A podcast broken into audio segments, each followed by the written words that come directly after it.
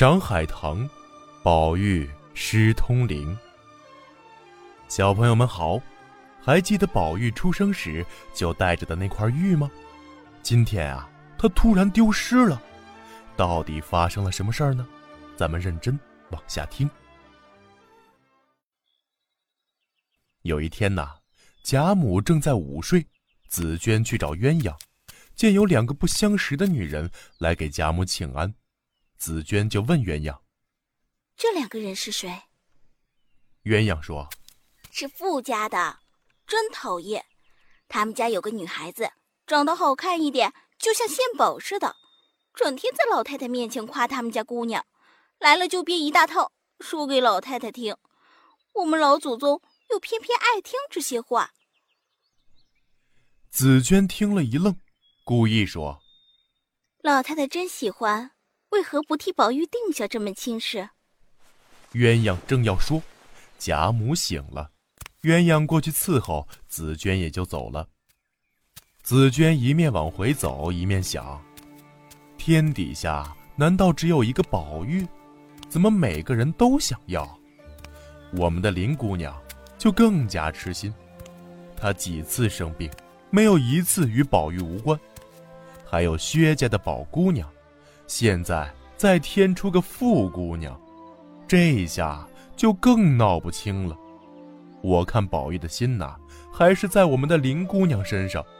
要是万一他见一个爱一个，那我们的林姑娘可就苦了。紫娟越想心里越乱，想去劝黛玉把心放宽些，又怕黛玉多心。眼看着他这样痴心，要是万一遇到打击，他又经受不起，实在可怜。想到后来，紫娟不免责怪自己：“唉，我倒劝人不必瞎操心，自己才是瞎操心呢。从今以后，我只管服侍好林姑娘，别的事一概不管。”这么一想，反倒觉得轻松了许多。黛玉坐在炕上整理旧诗稿，见紫娟进来，就问她：“你去找袭人姐姐了没有？”黛玉其实是想问宝玉，不好意思开口，想借袭人为由再谈起宝玉。不料紫娟反问她：“我找袭人做什么？”黛玉被紫娟一问，反而不好意思起来，啐了一口说：“切，你找不找他？”与我有什么相干？替我倒茶。紫娟一边倒茶，心中不免暗暗好笑。这时，只听外面有人乱嚷，紫娟叫人去打听，回来说是怡红院的几棵海棠树本来早已枯死，昨天宝玉看见好像有了花蕾，他说了也没人相信，不料今天竟然开出很好的海棠花来。众人都觉得奇怪，争着去看，连老太太也被惊动了。黛玉听了，叫雪雁去看看，若是老太太也在看花，就回来告诉她。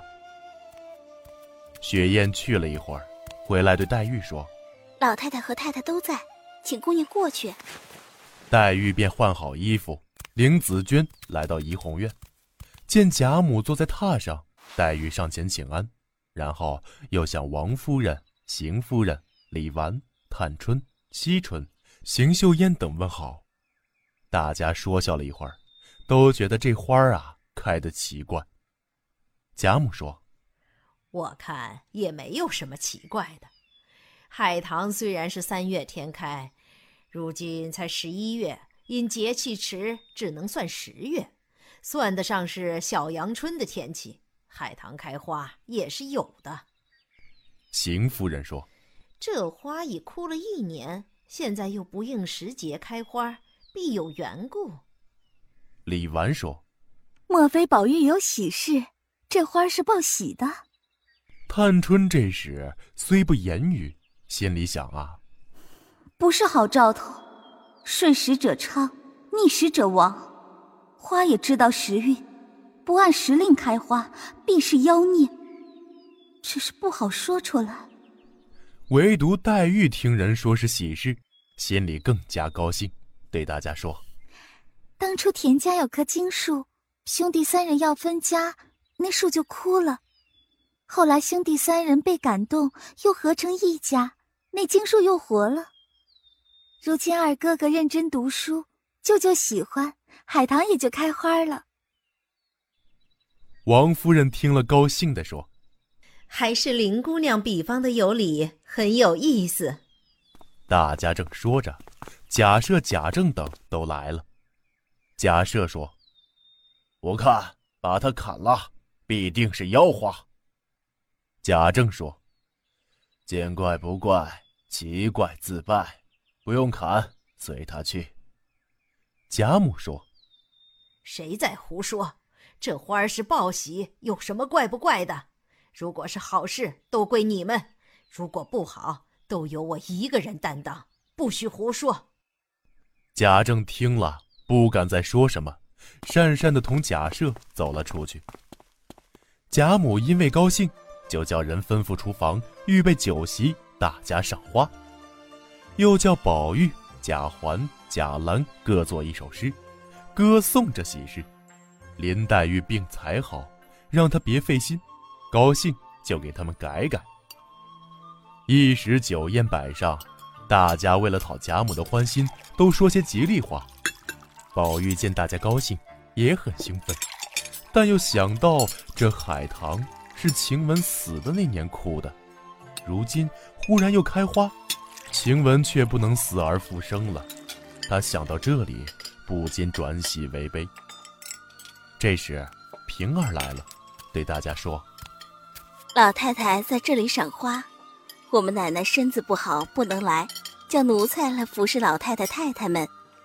这里有两匹红绸，送给宝二爷裹住这花，这样又有趣又新鲜。”贾母说：“凤丫头想的就是周到。”平儿私下悄悄对袭人说：“奶奶说这花开的不好。”所以盖上红绸冲喜，希望他应得喜事上来。袭人点点头。宝玉本来穿的是一件便服，因为贾母来了，就换了一身衣服。酒席散后，大家都走了，宝玉又换上家常穿的衣服。袭人见他脖子上没有挂玉，就问他：“那块玉呢？”宝玉说：“一开始换衣服时摘下放在炕桌上的。”袭人看看炕桌上，并没有玉，四处寻找也全无踪影，顿时吓出一身冷汗。宝玉说：“不要急，肯定在这屋里，你再问问他们。”袭人以为是秋纹和麝月开玩笑，把玉藏起来了，就对他们说：“呀，这玩笑开不得，玉要是真丢了，大家都活不成。”麝月等却说：“谁敢开这个玩笑？”你放在哪里了？仔细想想。袭人只好又问宝玉：“我的小祖宗，你到底放哪儿了？仔细想想。”宝玉说：“我记得是放在炕桌上的，你们再找找。”袭人等不敢声张，大家都在悄悄的寻找那块玉，翻箱倒柜折腾了半天，实在找不到，才想到怀疑刚才来的人。袭人说。在这屋里进出的人，谁都知道这玉是关二爷的性命，谁敢拿去呢？我们大家先别声张，如果是有人和我们开玩笑，就去磕个头要回来。要是被小丫头偷走，问出来，我们也不要声张，无论拿什么换回来就行。这玉要是丢了，那比丢了宝二爷还严重。二人出去打听，凡是听说了这件事的人，个个都不知道。但又惊诧不已。到这时候，宝玉也吓呆了，袭人害怕的哭了，怡红院的人个个吓得如同木雕泥塑，都在那里发呆。大家正在发呆，知道消息的人都到怡红院来了。探春主张关上大观园的大门，多派些人各处寻找，谁找到给予重赏。众人都要表明自己清白，又听说有重赏，都拼命乱找，连厕所都找了，可那通灵宝玉仍无踪影。李纨主张搜身，探春说：“大嫂子，你怕是急糊涂了，果真有人偷去，谁还会将它藏在身上？况且这东西在我们家是通灵宝玉，到外面是废物，一文不值，谁会偷它呀？众人听了，又想起贾环当时在场，而且满屋乱跑，都怀疑到他身上。探春知道大家的怀疑，先开口说：“能开这样玩笑的只有环儿，你们悄悄去把他叫来。”哄他拿出来，然后再吓他，别叫他声张。李纨就叫平儿去把贾环叫来。贾环来了，众人都假装没事儿，借故走开，故意留下平儿哄他。平儿问贾环：“你二哥哥的玉丢了，你瞧见没有？”贾环急得涨红了脸，瞪着眼对平儿说：“他丢了东西，你怎么叫我来查问？难道我是犯过案的贼吗？”平儿被他这么一说，倒不敢问了，连忙陪笑说：“ 我是怕三爷拿了吓丫鬟们，所以才问问。”贾环说：“宝玉的玉在宝玉身上，放在哪他知道，怎么问我？”说着，站起来就走，众人也不便拦他。宝玉急了，说：“都是这破东西闹的，我不要他了，你们也别折腾了。环儿这一去。”必然嚷得满院子都知道，这可不是闹事儿吗？袭人哭着说：“小祖宗，你说不要紧，可上头若是知道了，我们这些人就要粉身碎骨了。”大家知道啊，这事儿已经瞒不住了，便商量如何禀报贾母。王夫人知道了，也急得直哭。凤姐虽在病中，却也知道了丢玉的事。听说王夫人已到，只得扶着丫鬟来到怡红院。王夫人对凤姐说：“你也知道了，这一转眼东西就不见了，可不是奇事。你想一下，打老太太那边丫鬟起，包括你房里的平儿，谁平时手脚不干净，都告诉我，我再回老太太一定要查出来，不然就断送了宝玉的性命了。”凤姐说。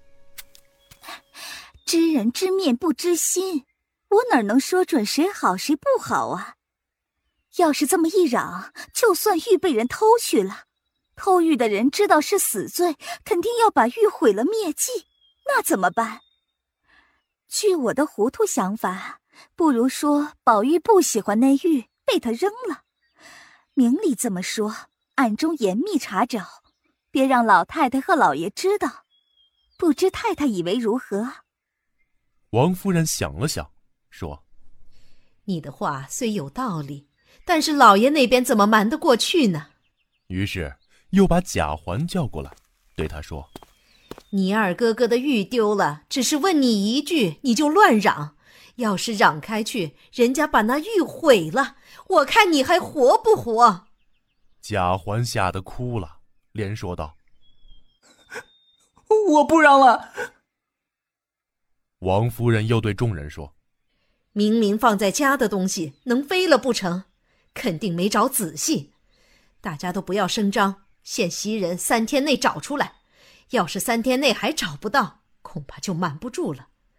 那时谁也别指望过安稳日子。”王夫人走后，李纨又叫来看园子的人，把园门全锁了，再叫来林之孝的老婆，悄悄告诉他，两天之内。